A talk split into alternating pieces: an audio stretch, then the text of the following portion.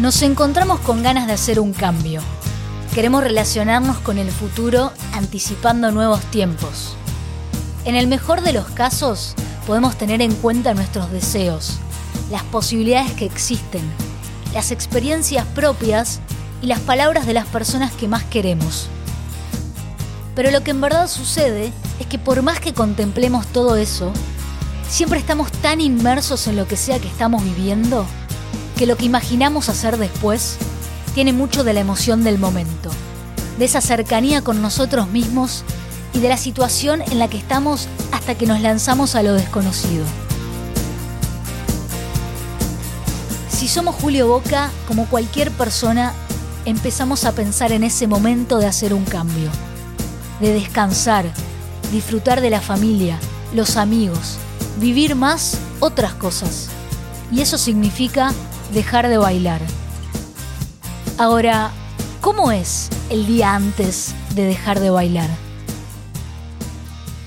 Uno ya vino preparándose de un tiempo, ¿no? Eh, yo a los cuatro ya quería, eh, me fascinaba la danza, a los siete le dije a mi madre, quiero ser bailarín, me anotó, hice las escuelas, fui a trabajar a Venezuela a los 14, bailé por primer rol a los 15, a los 16, ya, ya venía profesional desde los 14 años, 27 años de carrera. Entonces llegó un momento en el cual yo me sentía como que había hecho mucho, porque también a veces hacía 200 funciones al año.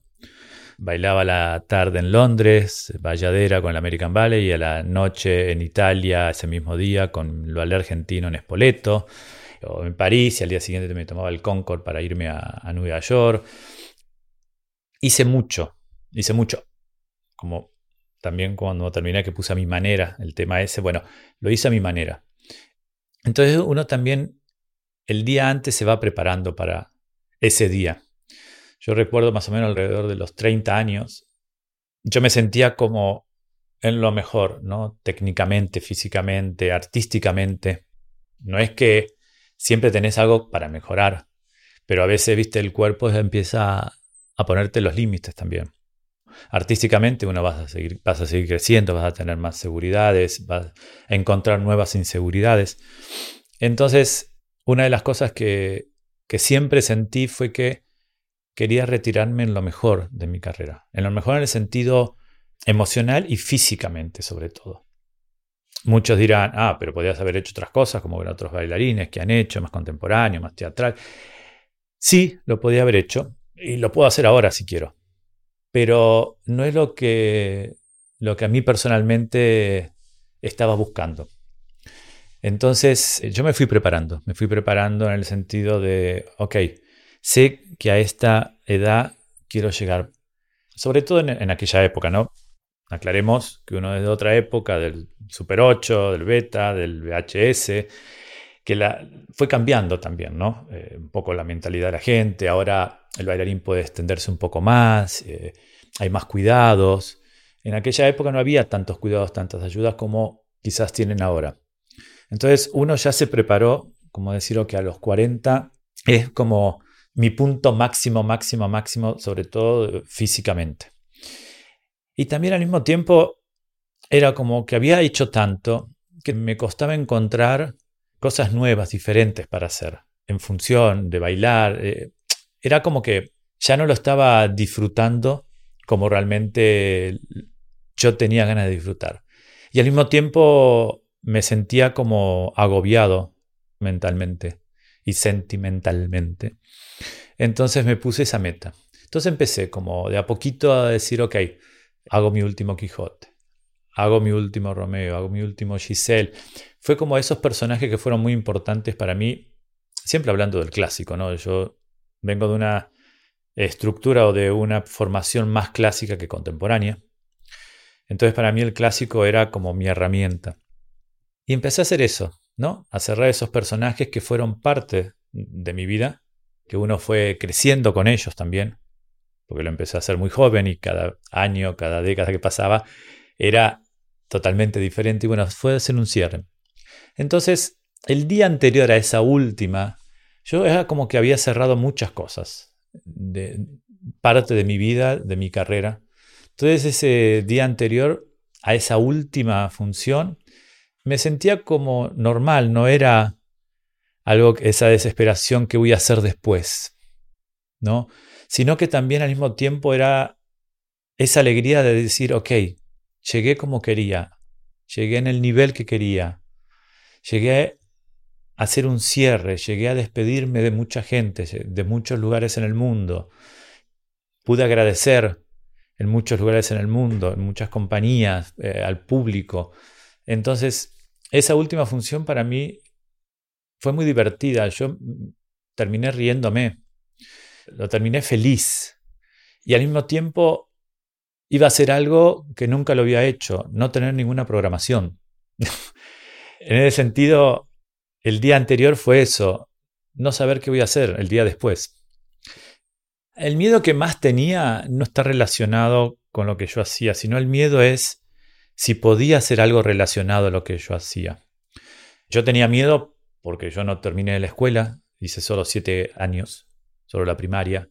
Entonces, no tenía una preparación, me sentía que no tenía una educación como quizás puede tener otro chico normal que no está dentro de estas carreras tan exigentes. También lo podía haber hecho más adelante nocturno, por decirlo así, porque tampoco teníamos computadoras, todo para hacerlo online. Era, eran otras épocas. Muchas cosas eran mucho más difíciles. Y ese era el miedo que yo tenía, que yo no me sentía preparado para hacer otra cosa que no fuera relacionada a esto. Y digo, ¿y si yo no sirvo para todo eso? Ser maestro o dirigir una compañía, que son dos de las cosas que me gustan, la coreografía nunca me gustó y no me gusta. Entonces había ya una rama que en la cual no podía porque no lo sentía. Entonces, ¿qué iba a hacer? Y al mismo tiempo, ya en la época que yo me retiré, 40 años no era tan viejo como cuando yo empecé, que veía a mi abuelo de 50, 60 y era ya un viejo. Entonces, eh, y también el miedo de decir, pucha, yo voy a tener que trabajar en algo, porque nosotros no tenemos una jubilación privilegiada como quizás tienen otros sectores. Entonces, decís, ¿qué hago? ¿Qué voy a hacer? Pero bueno, ese era el miedo. Pero al mismo tiempo quería disfrutar hasta el último minuto y después preocuparme por lo que iba a venir, que no sabía lo que iba a venir porque tampoco lo programé y no quería programarlo. Porque justamente una de las cosas que yo buscaba era no tener una programación. Digamos, de toda mi vida fue una estructura ya a partir de los siete años. Cuando yo empecé a estudiar danza, empecé en la Escuela Nacional de Danza. Si me levantaba, iba a la escuela primaria y tenía que viajar una hora y media en tren y el bus para llegar a la capital y hacer la Escuela Nacional de Danza, después volver y al día siguiente lo mismo. Y cuando al otro año empecé la Escuela del Colón, hacía la Escuela Nacional de Danza a la mañana, a la tarde la Escuela Primaria y a la noche la Escuela del Teatro Colón. Esa fue mi infancia me iba a las seis y media de casa y volvía como a las once de la noche. Y yo estaba feliz, ojo, no, no, no era una obligación que mi madre te llevaba y te obligaba. Mi madre siempre estaba, ¿estás seguro hoy? Si querés, quedaste en casa, digamos, no. Siempre la exigencia salió de mí, por el amor que tenía a lo que estaba haciendo. Yo lo disfrutaba, yo disfrutaba estar en un estudio de danza, yo disfrutaba aprender, yo disfrutaba yo estoy contando mi experiencia, ¿no? Mi, propia experiencia que va a ser, cada uno va a tener su propia experiencia. Creo que lo que están escuchando esto, sepan eso, que yo puedo estar diciendo cosas de mi experiencia, de lo que a mí me pasa, de lo que yo siento. Y dentro de eso, de lo que yo siento, yo creo que lo importante, que es lo que también uno trabaja, es que sea su propia decisión, que tengan, que puedan encontrar su propia eh, decisión y su personalidad en lo que quieren hacer y cómo llevar su carrera. Poder llegar a ser sincero con uno mismo. Ser sincero en el sentido de que nosotros trabajamos a veces con un espejo delante. Entonces realmente vernos y también sentirnos, pero ¿cuál es nuestro, nuestro límite? Por supuesto, a veces queremos más, pero a veces nuestro límite nos dice hasta acá. Entonces, saber cómo encontrar ese entusiasmo para ser, a veces ser un, cuerpo de baile también es muy importante, porque un cuerpo de baile cuando está perfecto, que depende de ellos, que las líneas, que todo esté perfecto, es mucho más lindo que ver a un solo bailarín. Entonces eso también es importante, llegar a ese límite. Por supuesto, llegar a un punto en el cual estar contento con, con vos mismo no es apenas empezás, porque todavía tenés como para poder dar. Pero llega un momento a una determinada edad que está bueno sentarse, pensar y decir, ok, acá. O, como muchos hacen, hacen el cambio, buscan otras cosas. Por eso también es importante el día antes o los días antes ir viendo qué es lo que uno se imagina para un futuro. No programarlo, pero sí imaginarse en qué otras cosas puede ser. Maestro y quizás alguna vez dirigir alguna compañía era algo que me, que me gustaba. Entonces, bueno, había como una intención y uno empezaba a ver clases, ver cómo los maestros dan, qué combinaciones, qué estilo, dirigir, qué director dirigía de tal forma, cómo se conectaban con la gente. Digo, empezar, porque lo nuestro, yo siempre digo, tenemos la suerte de terminar una edad que ahora, ahora en esta época, podés hacer otra vida de algo diferente. Cocinero, fotógrafo, pintar, eh, no sé, millones de cosas. Entonces creo que el día antes también es eso, empezar a soñar de nuevo.